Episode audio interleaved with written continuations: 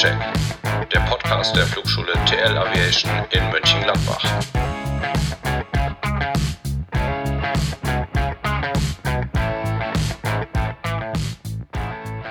Hallo und herzlich willkommen zu unserem ersten Podcast. Mein Name ist Tobias Lehmann.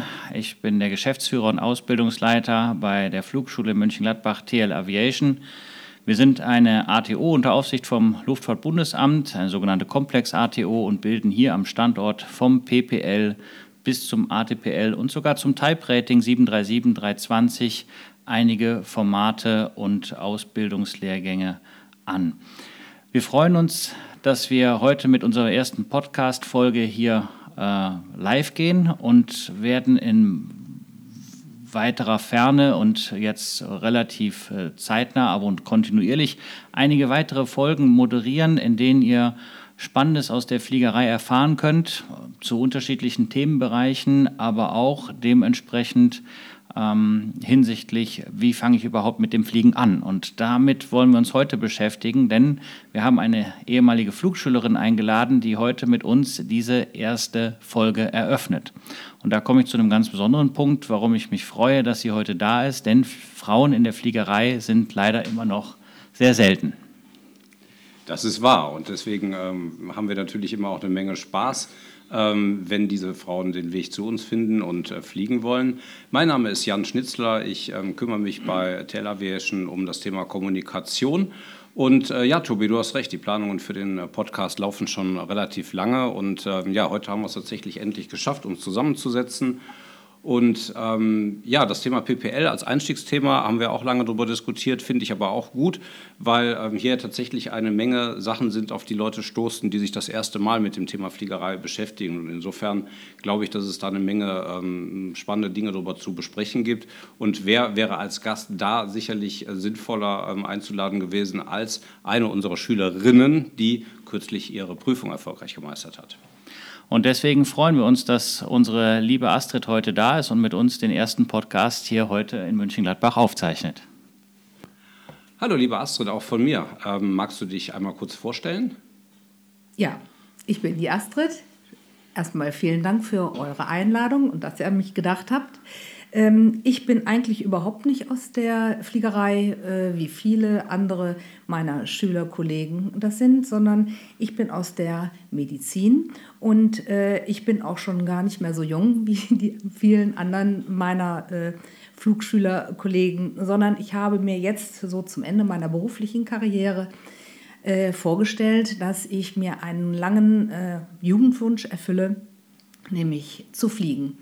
Nicht professionell, sondern in meiner Freizeit und äh, habe aber trotz alledem nach einer Flugschule Ausschau gehalten, von der ich den Eindruck hatte, dass sie eine professionelle und äh, qualifizierte Ausbildung bilden kann und bin dabei auf die TLA Aviation gestoßen. Okay, was war dir denn damals, als du dich ähm, umgesehen hast nach geeigneten Flugschulen, was war dir denn damals wichtig und würdest du heute gegebenenfalls irgendwas anders machen bei der Auswahl einer Flugschule?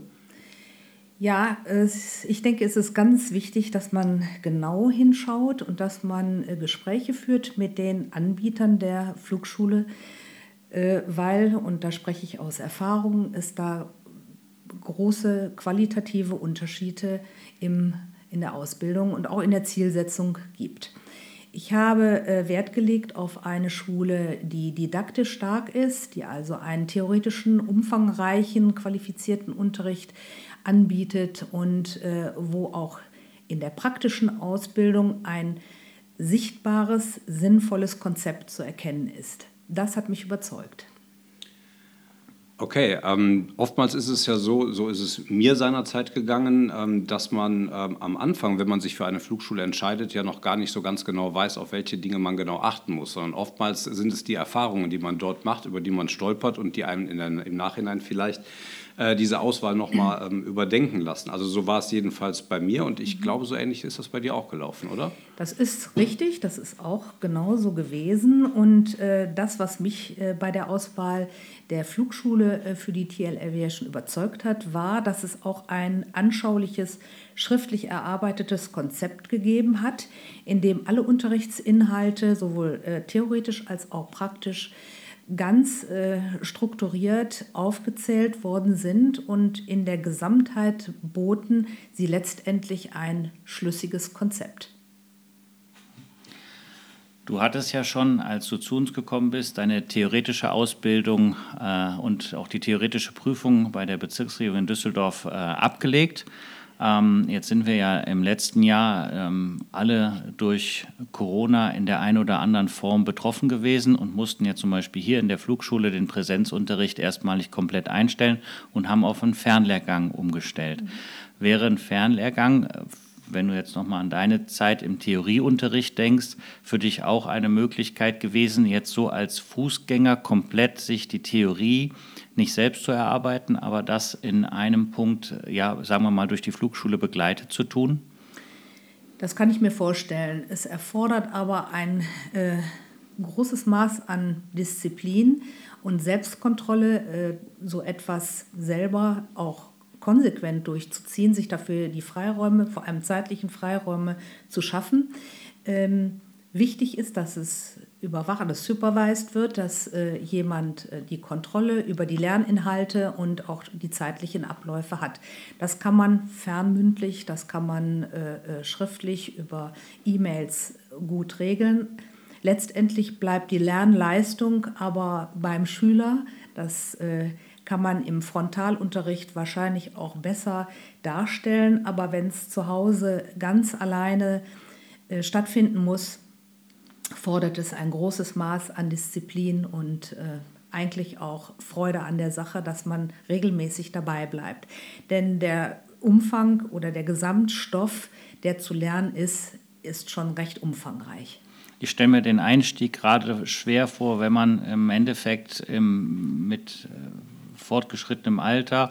Äh, man geht ja immer hin und sagt, okay, ich kann das, ähm, dementsprechend, das habe ich so und so gelernt, so müsste ich mir ja auch jetzt das neue Thema Fliegerei erarbeiten können.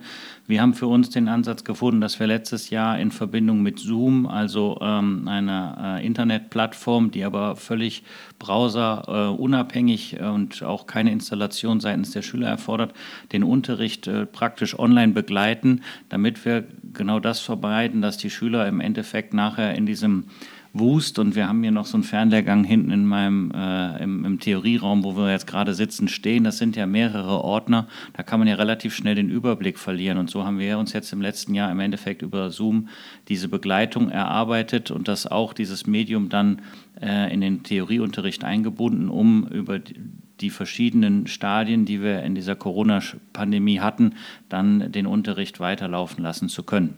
Die einzige gute Begleitung, die es dann natürlich noch gibt, ist, dass der Lehrer, der die Praxisausbildung durchführt oder durchführte, dann eine Begleitung individuell nochmal äh, durchführen kann und äh, dementsprechend den Schüler konkret auf Fragen anspricht und Lücken schließt. Ja, das ist äh, durchaus richtig. Aber es ist ja so wie bei jedem Frontalunterricht. Äh, die Schülerschaft sitzt äh, eigentlich im Auditorium und einer spricht oder versucht Wissen zu vermitteln. Und es bleibt jedem in der Eigenverantwortung nachher äh, ganz individuell, so wie es gebraucht wird, äh, die Dinge zu wiederholen. Und das ist im Frontalunterricht auch genau das Gleiche. Es präsentiert jemand ein Thema ähm, und das wird natürlich zu Hause oder je nachdem, wo man dann die Zeit dazu findet, äh, notwendigerweise wiederholt werden. Dass es äh, nachher im praktischen Bezug, wenn es in die praktische Weiterbildung geht, äh, auch immer wieder, auch verbal wiederholt werden muss, ist eigentlich selbstverständlich. Es gibt ja verschiedene Typen, also wir sitzen hier gerade im Theorieunterricht äh, oder im Theorieraum, wie ich eben gesagt habe, und hier läuft gerade unser FI-Kurs und an der Tafel ist im Endeffekt der Vergaser erklärt, ähm, den, äh, der heute wohl Themenpunkt in dem Unterricht war. Und ähm, ich muss sagen, ich habe in dieser Zeit im letzten Jahr, als du dann angefangen hast, wie gesagt, du hattest ja schon eine Theorie, das heißt, es hat dich jetzt in dem Fall nicht ganz so betroffen, habe ich im Endeffekt vermisst, die Schüler hier im Theorieunterricht begrüßen zu dürfen, mhm. weil gerade bei komplexen Themenbereichen merkte man schon, wenn man den Unterricht über Zoom, also völlig digital ähm, von zu Hause oder wo auch immer durchgeführt hat, dass man dann im Endeffekt eine Ebene vermisst und dieses Interagieren, wie wir das jetzt tun, mittels Blickkontakt und auch äh, dementsprechend ähm, Bewegungen damit verbunden. Das fehlt einfach. Und ähm, es gibt ähm, aus dieser Pandemie, hoffentlich kommen wir irgendwann daraus raus, ja doch jetzt den einen oder anderen, der sagt, es war total super, ich mache alles online, dann kann ich aus Leipzig zugucken. Und den anderen, der sagt, so wie ich, ich bin ja auch schon ein bisschen älter jetzt, ähm, ja, wir sind auch froh, wenn wir wieder mal die Klassenräume füllen können. Wir werden gespannt sein, wie sich diese Entwicklung in den nächsten Monaten oder Jahren dann entwickelt. Ich glaube auch, es ist am Ende abhängig davon, was, was für einen Lerntyp man vor sich hat. Ne? Es gibt die, die tatsächlich dieses hohe Maß, ähm, Astrid, was du gerade genannt hast, ähm, in Sachen Selbstdisziplin mitbringen ne? und die das ähm, tatsächlich auch können. Ich persönlich glaube auch, dass, ähm, dass ich, wenn ich lerne, ähm, gerne das von mir aus auch steuere, aber für eine Hilfe zur Selbsthilfe, so möchte ich es einfach mal nennen. Ne? Also für eine moderierte Erklärung von Dingen, die ich vielleicht nicht verstanden habe, weil sie sich mir nicht irgendwie vernünftig dargestellt haben. Ähm, das ist sicherlich was, was an der Stelle sehr, sehr gut ist. Und da ist so ein, so ein Zusatzangebot oder so ein, so ein, Konzept über Zoom, so wie der Tobi das gerade geschildert hat, sicherlich ganz hilfreich. Am Ende muss man, glaube ich, immer gucken, was, was hat man für einen Schüler vor sich, was bringt er mit, ne? wie, wie strukturiert ist er selber und äh, wo kann man ihn dann am besten ähm, abholen an der Stelle. Ich würde gerne, wenn ihr einverstanden seid, zur ähm, Praxis mal rüberschwenken. Astrid, ich weiß, dass du ein großes Herz für Flugzeuge hast und ähm, die Frage, die da für mich natürlich am nächsten auf der Hand liegt, ist, äh, welches war denn während der Ausbildung hier bei TLA deine Lieblingsmaschine und warum? Also, ich muss ganz ehrlich zugeben, äh, die Flugzeuge, die äh, der Tobi Lehmann hier zur Verfügung stellt, den Schülern, sind alle außerordentlich gut gepflegt und ansprechend. Und genau das ist auch ähm, mit mir passiert. Die Cessnas, äh, die hier für die Schüler zur Verfügung stehen, sind durchweg äh, Cessna äh, 150, 152 Maschinen. Wunderbar geeignet, äh, um das Vertrauen eines Flugschülers äh, zu gewinnen. Und sie sind auch so aufgemacht und präsentieren sich auch so, dass das gar nicht schwerfällt. Ähm, ich bin mit der, mit der rot gestreiften Cessna sehr gerne geflogen und ich habe mich in eine ja, Cessna 152 verliebt. Das war die Edox, weil sie eine ganz besondere Charaktere hat. Sie sind alle sehr, sehr gutmütig und geduldig und bringen jeden Schul, äh, Schul, äh, Flugschüler äh, auf die richtige Bahn. Letztendlich. Jetzt gibt, es, jetzt gibt es ja nicht nur das Lieblingsflugzeug, wie du uns gerade vertrauensvoll verraten hast, sondern vielleicht auch noch den Lieblingsfluglehrer. Die Fluglehrer, mit denen ich hier äh, fliegen durfte, die mir sehr geduldig und sehr kompetent äh, geholfen haben, das äh, Fliegen zu erlernen, waren eigentlich durchweg sehr kompetent und sehr erfahren. Dass mich persönlich äh, gewisse Eigenschaften besonders angesprochen haben, hatte natürlich überwiegend mit den fliegerischen Eigenschaften zu tun. Nichtsdestotrotz äh, hat es bei mir vielleicht auch etwas länger gedauert, aber ich weise da nochmal auf die Kompetenz und die Geduld und auch die Fachkenntnis der Fluglehrer hin, jeden Flugschüler dort abzuholen, wo er sich befindet, ihn immer wieder auf den richtigen Kurs zu bringen und geduldig äh, dahin zu führen, dass letztendlich auch das Fliegen so gemacht wird, wie es eigentlich auch gedacht ist. Mit viel Disziplin und mit viel Freude. Jetzt sind wir ja hier äh, bei TLA ein sehr bunter Haufen und die Corona-Pandemie hat äh, den ein oder anderen Arbeitgeber, den wir vorher hatten, dementsprechend vom Arbeitsmarkt gefegt. Und es gibt viele meiner Kollegen, die jetzt im Gegensatz zu mir oder zu dem anderen Tobi ähm, nicht die Wurzeln im Segelflug haben, sondern nach der Airline-Fliegerei, vielleicht auch als Kapitän endgültig dann, ähm, in die Position des Fluglehrers relativ kurzfristig reingerutscht sind.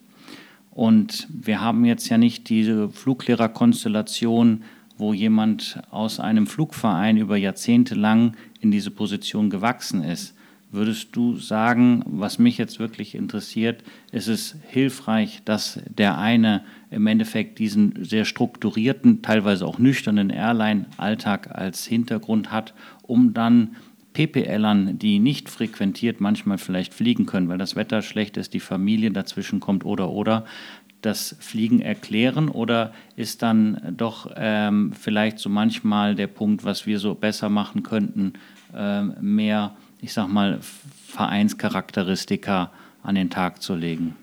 Nein, denke ich eigentlich nicht, denn jeder hatte individuell seine eigenen Vorzüge.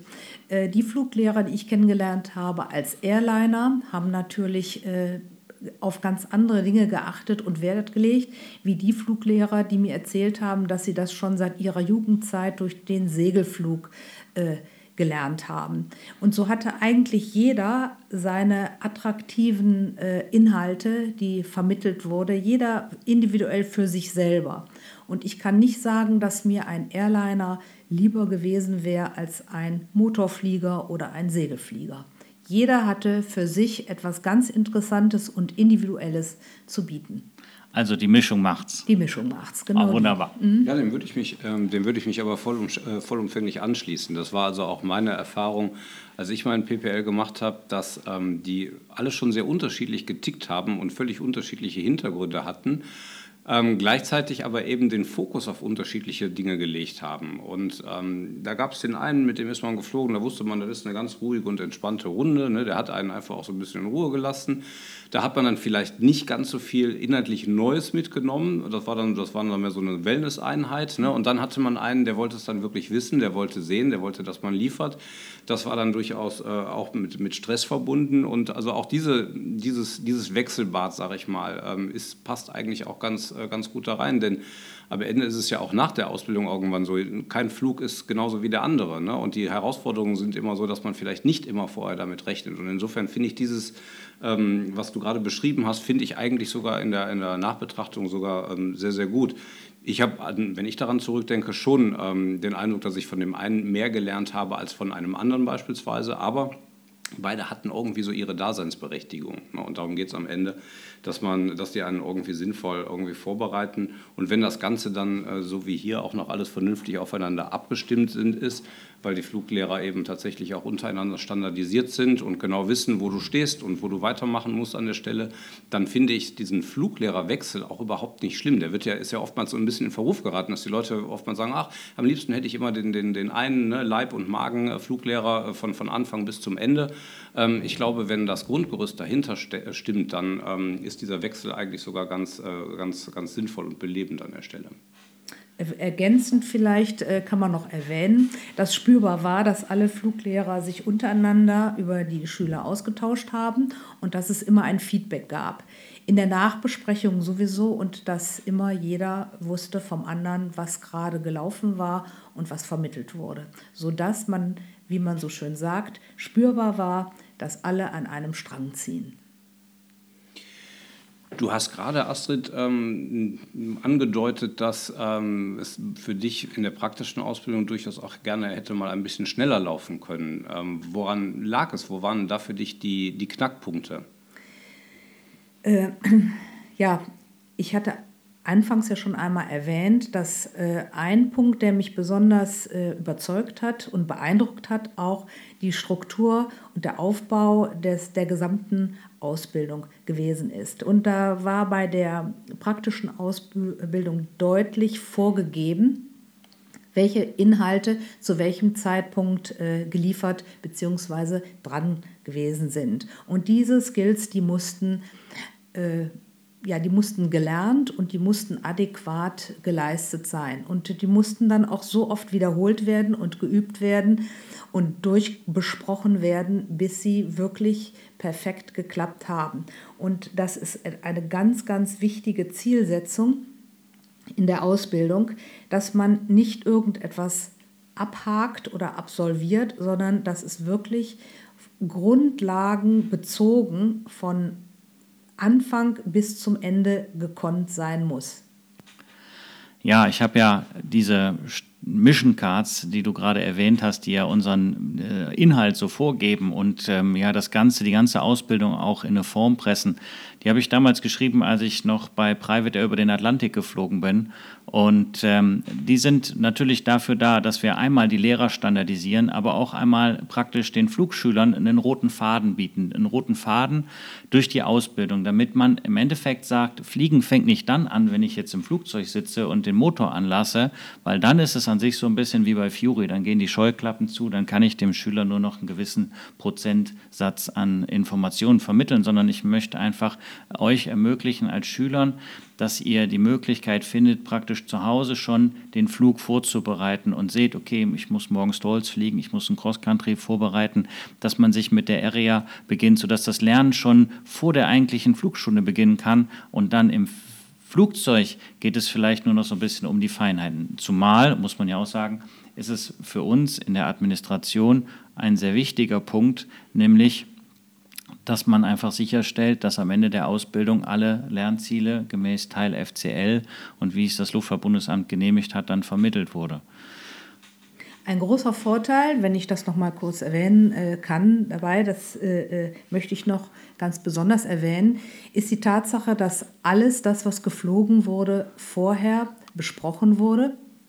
Es wurde eine quasi Hausaufgabe mit nach Hause gegeben in Form der Flugvorbereitung es war klar, was äh, für Inhalte in der nächsten praktischen äh, äh, Mission geflogen werden sollten. Das wurde vorbereitet, das wurde ausgiebig, hinreichend vorher besprochen. Und was ganz wichtig war, es war genügend Raum und Zeit im Anschluss an eine Mission oder an einen Flug über das Erlebte, über das Getane, auch Fehler, auch Dinge, die ganz besonders gut gewesen sind, zu sprechen. Die Gelegenheit äh, wurde jedes Mal wahrgenommen und das fand ich äußerst positiv. Ich erinnere mich noch an ein Foto, was du mir geschickt hast. Ich glaube, es war bei dir aus der Küche.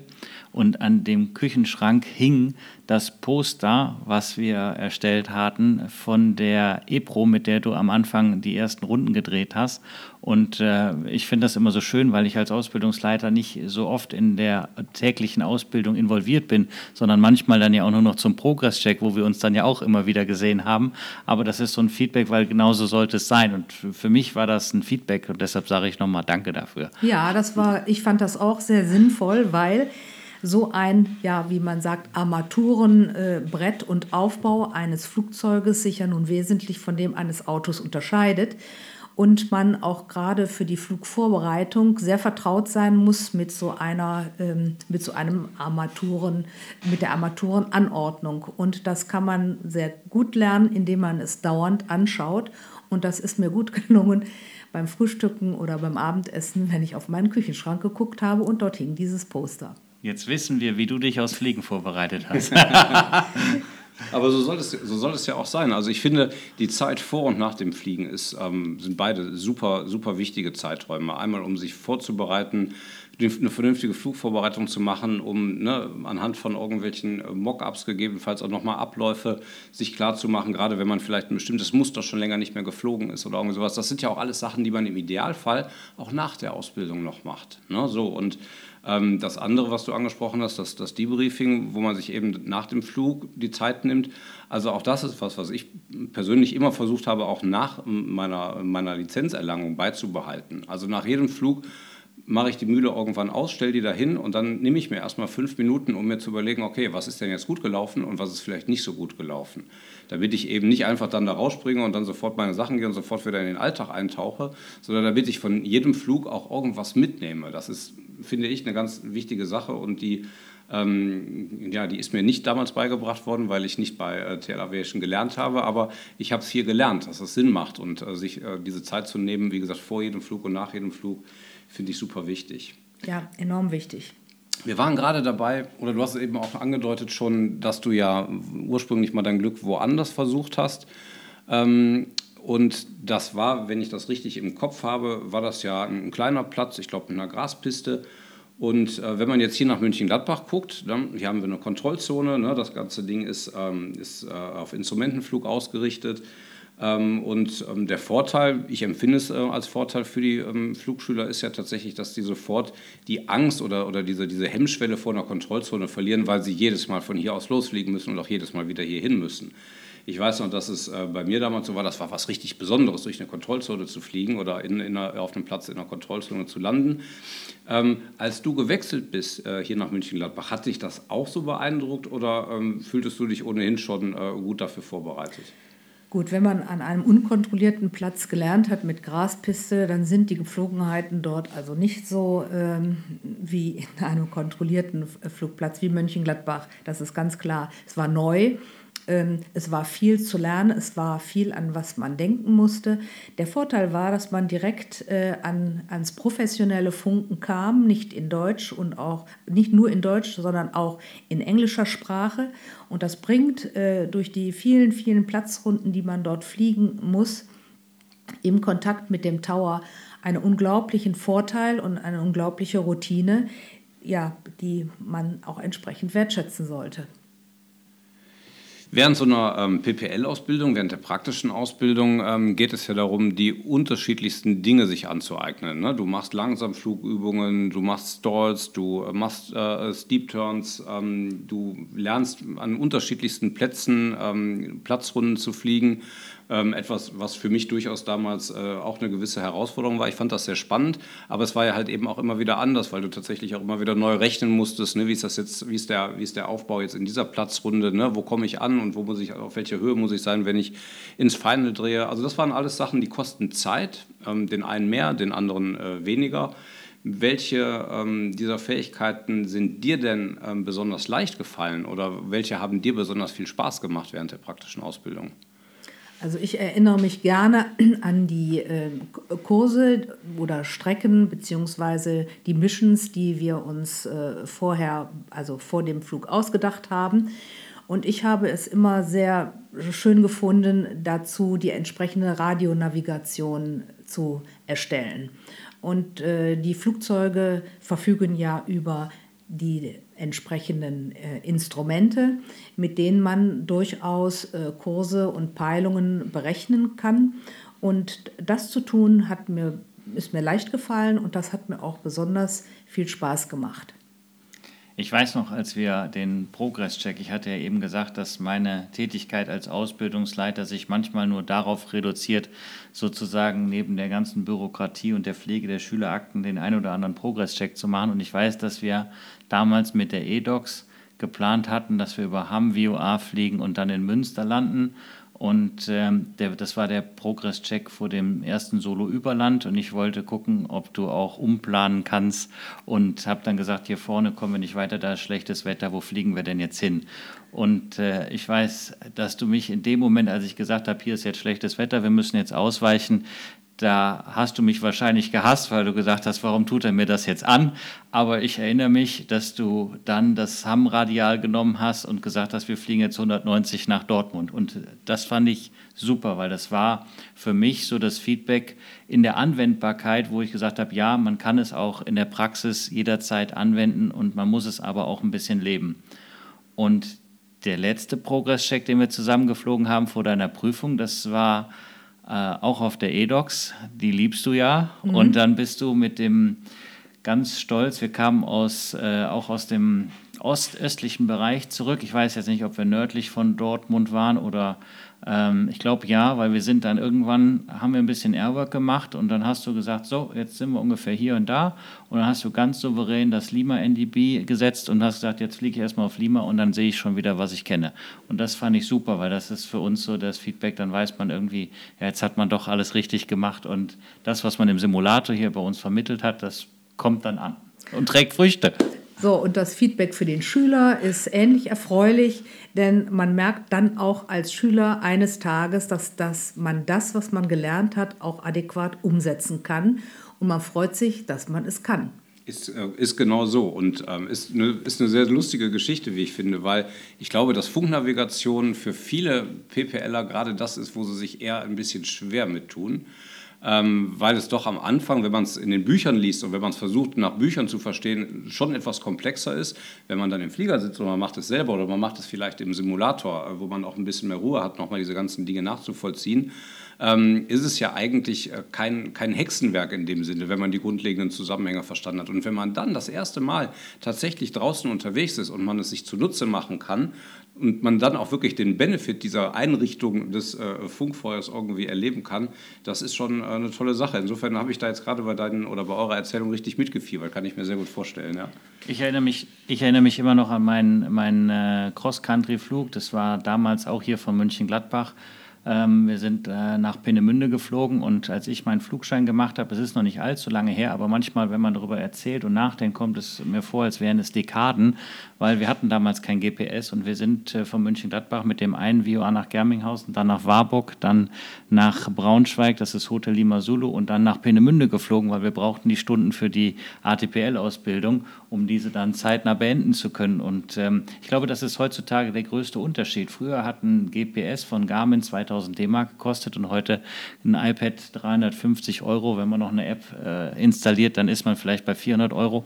Und es ist natürlich relativ einfach und es ist sehr leicht gemacht, weil man zu jedem Zeitpunkt genau weiß, wo man ist. Und ich glaube, das ist auch ein Punkt, wenn man sich ja mit seiner Fluglizenz dann nachher versehen immer weiter für die Fliegerei interessiert und vielleicht auch mal auf Seiten der BFU in den Unfallberichten forscht, dann wird man feststellen, dass es unheimlich viele Luftraumverstöße gibt. Und diese Luftraumverstöße, meines Erachtens, kommen sie nur dadurch zustande, weil man natürlich immer weiß, wo man ist. Und dann wird der Flug so geplant, dass man mit der rechten Fläche schon durch den linken Luftraum fliegt. Und ich glaube, ähm, Früher war nicht alles besser, aber man sollte sich diese Fähigkeiten, wie du sie jetzt erworben hast und wie, wie du sie damals in den Progress-Checks so wunderbar und hervorragend angewendet hast, sollte man sich erhalten, weil so ein iPad fällt irgendwann einfach mal aus. Guter Punkt. Ja. Ja, wie sieht denn inzwischen, ähm, ein paar Wochen sind ja inzwischen ins Land gezogen, wie sieht denn ähm, dein Leben inzwischen als äh, PPL Inhaberin aus? Was machst du? Wo fliegst du? Was hast du seit der Prüfung erlebt? Was kannst du erzählen? Ja, wenn man diese Ausbildung dann mal abgeschlossen hat, ist es auf der einen Seite, äh, einen Seite ein trauriger Aspekt, weil dann ein schöner Teil äh, der Fliegerei vorbei ist. Man sagt ja auch oft, dass der Weg das Ziel ist, aber für die Piloten ist es ja so, die haben nie richtig ausgelernt und man muss immer weitermachen und man muss immer weiter lernen. Natürlich wird das Leben mit einem PPL-Schein oder einer Lizenz etwas unruhig, weil man immer an den Himmel schaut und in jeder freien Minute überlegt, äh, wie kann ich das denn jetzt in Flugzeit äh, äh, ja, umgestalten. Also die Leidenschaft ist da und die zieht mich auch immer wieder gedanklich an den Himmel mit dem Blick aus dem Fenster. Und jeden Tag bei schönem Wetter, ja, den ich nicht fliegen kann, bin ich eigentlich unglücklich. Ich habe in diesem Jahr viele schöne Dinge erlebt. Ich bin in den Alpen geflogen. Das war ein ganz zauberhaftes Erlebnis, was ich eigentlich auch jedes Jahr wiederholen möchte. Ich bin für mich alleine geflogen und konnte mir selber beweisen und zeigen, dass ich äh, mit der Fliegerei gut zurechtkomme, dass ich mir selber auch Ziele setzen kann, Dinge vornehmen kann, äh, Platzrunden fliegen an anderen Plätzen, Landungen machen, ein Eis essen und wieder zurückfliegen. Das hat mir viel Spaß gemacht. Was mir leider in diesem Jahr verwehrt geblieben ist, ist der Flug an einen, oder zu einer Nordseeinsel über das offene Wasser. Das hätte ich gerne noch mal bei schönem Wetter gemacht, aber das steht eben halt für das nächste Jahr auf dem Plan. Wir möchten nächstes Jahr einen Ausflug machen nach St. Michaelisdonn, um dann an einem Wochenende oder vielleicht über eine Woche ein äh, von St. Michaelisdon so als, als kleines Camp ähm, im Endeffekt ähm, Ausflüge anzubieten, die begleitet werden in der Flugplanung, in der Flugdurchführung, vielleicht mit einem Fluglehrer, aber einfach das so ein bisschen die Gemeinschaft, weil man hat ja hier in der PPL-Ausbildung, so wie ich es am Rande mal mitbekommen habe, auch den einen oder anderen kennengelernt. Und damit im Endeffekt das jetzt nicht in diese Neutralität verfällt, dass man nachher zu Hause sitzt und man schreibt sich mal über WhatsApp, was machst du denn so? Und ich wäre doch so gern geflogen, ähm, haben wir uns überlegt, dass wir nächstes Jahr, wir wissen noch nicht genau zu welchem Datum und es ist auch noch nicht komplett ausgearbeitet, vielleicht verbinden wir es auch nochmal mit einem äh, Sea Survival Training in Elsfleet, aber das ist dann auch dazu buchbar und komplett offen. Wie gesagt, wir stehen gerade noch in den Startlöchern. Aber genau das möchten wir machen, dass wir dieses begleitete Fliegen nachher anbieten, um euch sozusagen ein bisschen häufiger in die Luft zu kriegen und weil Fliegen ist ja im Endeffekt nicht euer Beruf, sondern ihr macht ja was ganz anderes jetzt als Summe Flugschüler, um dann im Endeffekt hier fliegen zu dürfen ähm, oder zu können. Es ist ja so, wir möchten im Endeffekt so ein bisschen so ein Paket anbieten, dass ihr sagt, okay, ich mache jetzt Cherry-Picking und ich fliege jetzt mal nach Frankreich zum Hadi oder ich fliege nach St. Michaeliston und mache dann von da aus einen Ausflug nach Wick aus Föhr. Wunderbar, also solche Pläne sind äh, eine ganz große Motivation. Was ich auch ganz toll finde, Tobi, ist die Idee, die du hast, dass es einen äh, quasi Cessna Club für alle PPL-Absolventen gibt, dass man also nicht nach der Prüfung alleine ist und äh, sich irgendwelche komischen Konstrukte ausdenken muss, sondern dass man weitergeführt hier fliegen kann. Im Übrigen auch finanziell sehr attraktiv. Das äh, äh begrüße ich sehr und da würde ich gerne Gebrauch von machen. Ja, gerne, weil das ist ja genau der Punkt. Wir möchten ja im Endeffekt, dass äh, die letzte Flugstunde nicht vier oder fünf Monate her ist, weil dann wird irgendwann Fliegen vielleicht nicht mehr ganz so sicher, wie man es mhm. mal konnte. Denn nachdem ihr aus dem PPL kamt und äh, die PPL-Prüfung gerade bestanden wart, habt, hat man ja als, als Schüler generell das beste Ausbildungsniveau und die besten Fähigkeiten. Und danach geht es, jetzt hört sich vielleicht sehr krass an, aber nicht ganz so schlimm bergab, aber es wird auch nicht besser vom Nichtstun. Und deshalb haben wir uns einfach den Anspruch gesetzt, dass wir einen Chestnut Charter Club machen, wo die Schüler, die hier die Ausbildung gemacht haben oder eine Berechtigung erworben haben, dann zu vergünstigsten Konditionen dann chartern können. Was einfach für uns der Punkt ist, zu sagen, ja, es ist ein Dankeschön, aber es ist auch der Punkt zu sagen, kommt fliegen, weil nur fliegen lernt man nur durch Fliegen. Und äh, das, ist der, das ist die wichtigste Message. Eine Fluglizenz bedeutet leben, lebenslanges Lernen. Und ähm, das ist das, was ich eben so ein bisschen länger ausgeführt habe, in der Kürze nochmal einfach zu sagen, ja, wir möchten einfach als Kompetenzzentrum gesehen werden und wir möchten auch, dass ihr kommt. Und ähm, wir hatten das damals so, das war diese Best Practice Lounge, die war einmal im Monat freitags, glaube ich, Jan. Ne? Ja. Und ähm, die ist mit Corona dann weggefallen und wir hoffen, dass wir das jetzt zeitnah auch jetzt vielleicht im November schon wieder aufnehmen können, um einfach dann dann euch zu speziellen Themen, ähm, sei es der Auslandflug, sei es die Flugplanung für Flüge über Wasser oder wie gebe ich einen Flugplan auf oder jetzt kommt ja ganz äh, saisonaktuell im Endeffekt der Nachtflug, wir hatten damals einen Nachtflugrefresher, dass wir einfach solche Themen aufgreifen, um euch das im Endeffekt so ein bisschen wieder zu präsentieren und ähm, ja mundgerecht zu servieren, möchte ich fast sagen, sodass dann der eine sagen kann, okay, Nachtflug interessiert mich nicht so, ich mache Cherry Picking, aber in zwei Wochen ist das Seminar zu Motormanagement und What do you mean with Lean? Und dementsprechend, dass wir dann solche Themenpunkte aufgreifen, einfach als Weiterbildungsmaßnahme. Weil Unbedingt, ja dafür glaube ich, ist Fliegen zu komplex, um zu sagen, einfach, ich habe das jetzt mal gelernt und jetzt, äh, das kann man mit dem, mit dem, mit der, mit dem Angelequipment kann man das machen. Das wäre, da hast du völlig recht, das wäre unangemessen. Ja, ich denke, unser erster Podcast geht dem Ende zu. Ähm, wie hat es euch gefallen? Das war am Anfang musste man etwas reinkommen, sage ich mal. Ähm, und äh, wir versuchen uns alle nicht zu bewegen, weil mein Stuhl knirscht. Aber wenn man jetzt dementsprechend einfach mal so locker aus der Hüfte äh, in das Gespräch kommt, was wir demnächst noch mal so ein bisschen ummodulieren müssen mit dem Mikrofon, dann äh, glaube ich, hat es mir sehr viel Spaß gemacht, mit euch beiden hier heute Abend den Abend zu verbringen. Ich bin der gleichen Meinung. Ja, ich bin der gleichen Meinung. Ja, hat uns weitergebracht. Ja. ja, ich schließe mich dem vollumfänglich an. Es hat Spaß gemacht. Ähm, Astrid, du warst ähm, ein, ein toller erster Gast. Das hat äh, ähm, vom, vom Thema her äh, mich auch durchaus sehr angesprochen, weil man äh, sich da wieder sehr, sehr schön reinversetzen konnte. Ähm, es war unser erster Podcast, Tobi, du hast es gerade gesagt. Wir ähm, haben uns ausprobiert. Wir haben sicherlich auch ein paar Learnings jetzt aus dieser äh, Episode. Wir würden uns im Übrigen sicherlich auch freuen, wenn unsere Zuhörer sich ähm, auch mal melden und ihre Meinung uns kundtun. Was können wir besser machen? Wir sind jetzt am Ende ungefähr bei knapp 40 Minuten gelandet. Ist das ähm, zu lang? Ist das zu kurz? Ähm, das sind alles Dinge, die wir tatsächlich jetzt erst noch äh, lernen müssen. Aber der Anfang ist gemacht und äh, mir hat Spaß gemacht mit euch beiden. Und insofern sage ich jetzt schon mal von meiner Seite aus Tschüss. Ich bedanke dir für dieses äh, schöne äh, für diese schöne Abmoderation. Und ich denke, das letzte Wort hat unsere liebe Astrid als erste Dame und als unsere BPL-Schülerin ja. und die erste in unserem Podcast. Und ähm, ich sage danke, dass ihr da wart. Es hat mir sehr viel Spaß gemacht. Bleibt gesund. Und Astrid, danke, dass du hier warst. Ja, ich bin gerne gekommen. Ich gebe gerne Auskunft, äh, suffiziente Auskünfte für Interessenten, äh, die auch ihren Flugschein machen möchten. Ich kann jedem nur raten, es zu tun. Es ist eine Dimension, die wirklich äh, ergreifend ist, die emotional sehr beladen sein kann. Ähm, es ist ein ganz großes Abenteuer und wer, das kann ich Ihnen allen gleich sagen, wer einmal am Himmel gewesen ist, der möchte da eigentlich nicht mehr runter.